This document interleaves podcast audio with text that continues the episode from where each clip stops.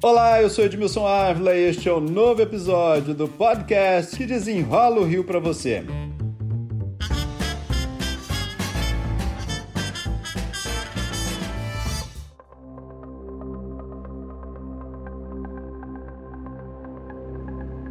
Postos de vacinação registraram esta semana uma grande procura, tanto por testagem quanto por vacinas. 125 pessoas estão internadas com Covid na rede SUS da capital e a maioria, Silvana, são pessoas que ou não tomaram a vacina ou não tomaram o reforço. Alguma esquema... dose atrasada, né? É o esquema vacinal incompleto. Chamou a atenção o número aqui de positividade da semana passada. É sempre de semana por semana que está em 28%. Então, para que você leve isso em conta, para cada aí 100 testes né, que são realizados, agora 28 já com quase 30%, Mariana.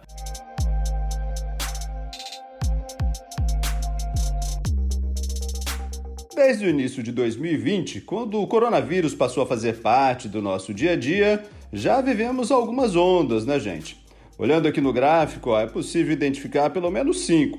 Algumas mais graves, outras foram mais rápidas, né? A da Omicron foi uma explosão de casos e curta. E agora, mais um crescimento de casos. Para falar sobre esse convívio com a Covid, eu convidei o presidente da Sociedade Brasileira de Infectologia, Alberto Chebabo, um especialista no assunto e também faz parte do Comitê Científico da Prefeitura do Rio de Janeiro, a quem eu já agradeço pela participação. Chebabo, muito obrigado aí pela ajuda aqui de esclarecer esse novo momento que a gente vai viver. Mas vamos lembrar um pouquinho do que já vivemos, porque as ondas foram diferentes, né? Foram, foram diferentes.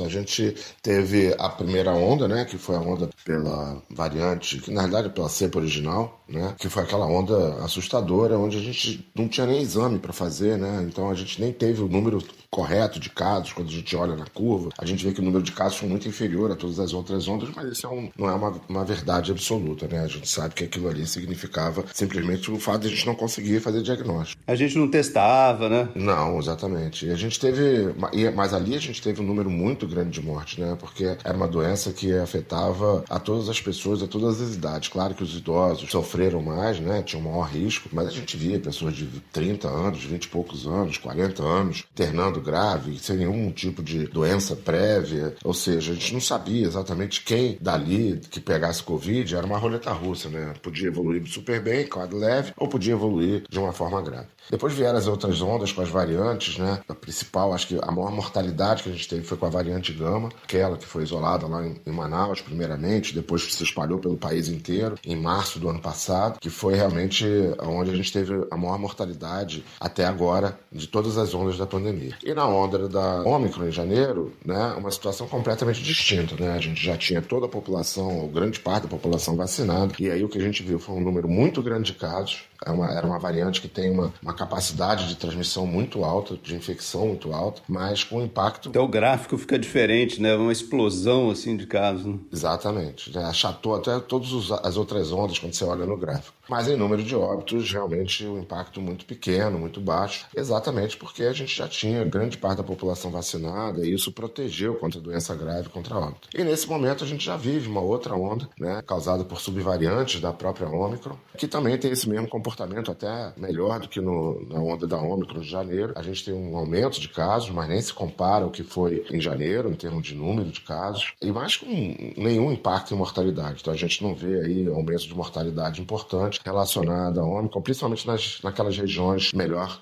vacinados, né? onde tem uma maior parte da população vacinada, como a cidade do Rio de Janeiro, por exemplo. Bom, com esse histórico todo que você fez, é aqui que eu queria chegar. A gente vai ter um convívio, né? Não vai acabar de uma hora para outra, né? A pandemia não vai acabar de uma hora para outra, nem o coronavírus vai desaparecer. A partir desse momento, nós estamos já na quarta dose. Como que os cientistas, os médicos estão olhando para esse convívio com a Covid? Olha, a gente vai ter várias ondas ainda, né? É, a, a tendência é que a cada seis meses, mais ou menos, a gente tem uma onda da doença, mas sempre é, essas ondas, a ideia é que elas sejam de menor impacto. Tanto em número de pessoas afetadas quanto em casos graves e mortes. Claro, para isso a gente precisa ter a premissa de que as pessoas têm que estar vacinadas, né? Vacinadas com os, os esquemas de reforços propostos, né? Para a gente manter uma imunidade, uma proteção elevada, né? Mas a tendência é essa. Teve um estudo publicado agora recentemente na Nature que eles fizeram uma avaliação das mutações, da velocidade de mutação e mostraram que a cada seis meses, mais ou menos, surge uma nova variante que é capaz de suplantar outra e causar uma nova onda, mas com impactos bem menores. A gente vai viver assim, pelo menos durante algum tempo, até que a gente tenha uma vacina que realmente consiga bloquear a infecção né, e reduzir essa disseminação dessas variantes. Então, enquanto surgir essa vacina, muito provavelmente nós teremos, como a gripe, por exemplo, anualmente a gente toma uma vacina de gripe.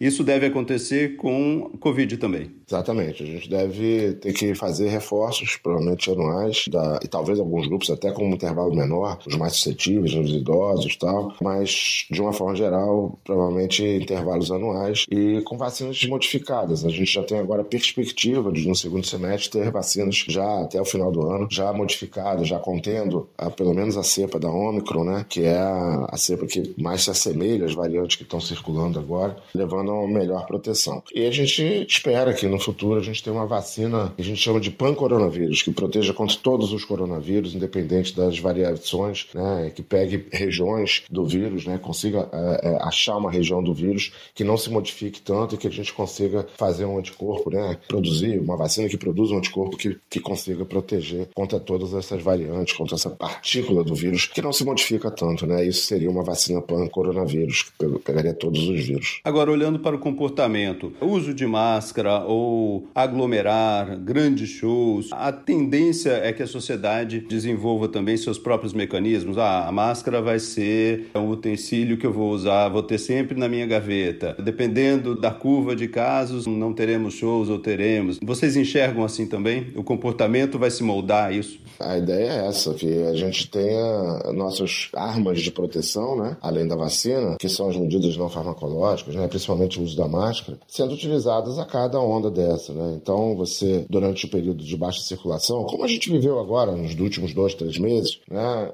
a máscara ela passou a ser muito pouco utilizada e realmente assim, o risco de você encontrar uma pessoa infectada né, próxima a você era muito pequeno, porque a gente tinha uma baixa circulação de vírus. Agora, num momento como o atual, né, numa onda onde você tem muita gente infectada e a chance de você estar num ambiente fechado, com outras pessoas ali, mesmo sem saber, transmitindo, é muito alta. E aí a gente recomenda novamente a utilização da máscara. Então a gente vai ficar usando essas medidas não farmacológicas, principalmente a questão da máscara, de acordo com a epidemiologia, né, com a, do vírus e com a, as ondas que vão aparecendo. Então, no momento de maior circulação, voltamos a utilizar a máscara, né, principalmente em locais fechados, aquela população de alto risco, principalmente, né, no transporte público, locais com muita gente, com muitas pessoas, até no show mesmo, cinema tal, sala de aula. E quando a onda é, reduzir, a gente volta de novo a, a, viver sem a máscara, sem necessidade de utilização de máscara o tempo inteiro. Acho que essa é a forma inteligente de a gente estar lidando com essas ondas e com essa, e com essa epidemia né, de coronavírus. O que, que se discute como parâmetros para isso? Por exemplo, a gente falava,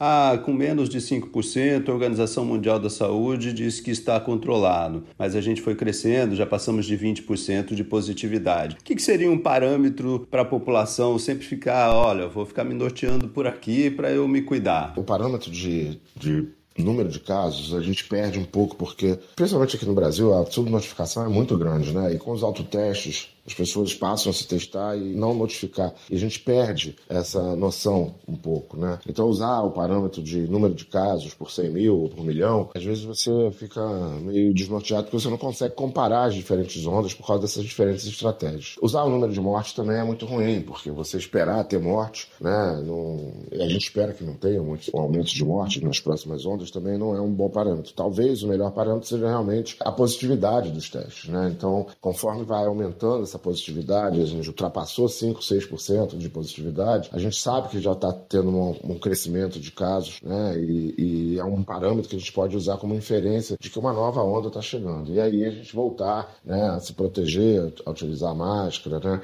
É, acho que talvez seja a melhor forma de a gente ter essa noção. E claro, acompanhando o número de casos, que sempre dá um, uma. Quando cresce muito, essa curva de qualquer maneira ela se modifica. Mas não é quase impossível você comparar com as ondas anteriores por causa até dessa dificuldade mesmo. As pessoas até não se testam mais, muita gente com quadros leves que acaba não se testando e não fazendo diagnóstico. Né?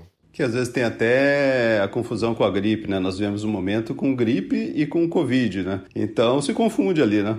Exatamente, não só a gripe, outros vírus respiratórios. Né? A gente tem uma quantidade muito grande de vírus respiratórios e principalmente nessa época do ano de inverno, a gente tem uma co-circulação de vírus, né? Então a gente tem vírus essencial respiratório, influenza, que, né, da gripe, metapneumovírus, além do vírus da Covid, né? Então você tem uma confusão muito grande em termos de vírus. Claro que sempre um vai ser o predominante, mas você vai ter outros casos na, no, ao redor, na cidade, né, causado por outros vírus, né, e aí às vezes fica difícil você fazer essa mensuração também só pelos casos de síndrome gripal. Alberto Chebabo, presidente da Sociedade Brasileira de Infectologia, muito obrigado pelas explicações aqui. Eu que agradeço, Edmilson, a gente está à disposição. Este podcast foi editado e finalizado por Felipe Magalhães e eu, Edmilson Ávila, toda semana desenrola um assunto aqui para você. Até o próximo!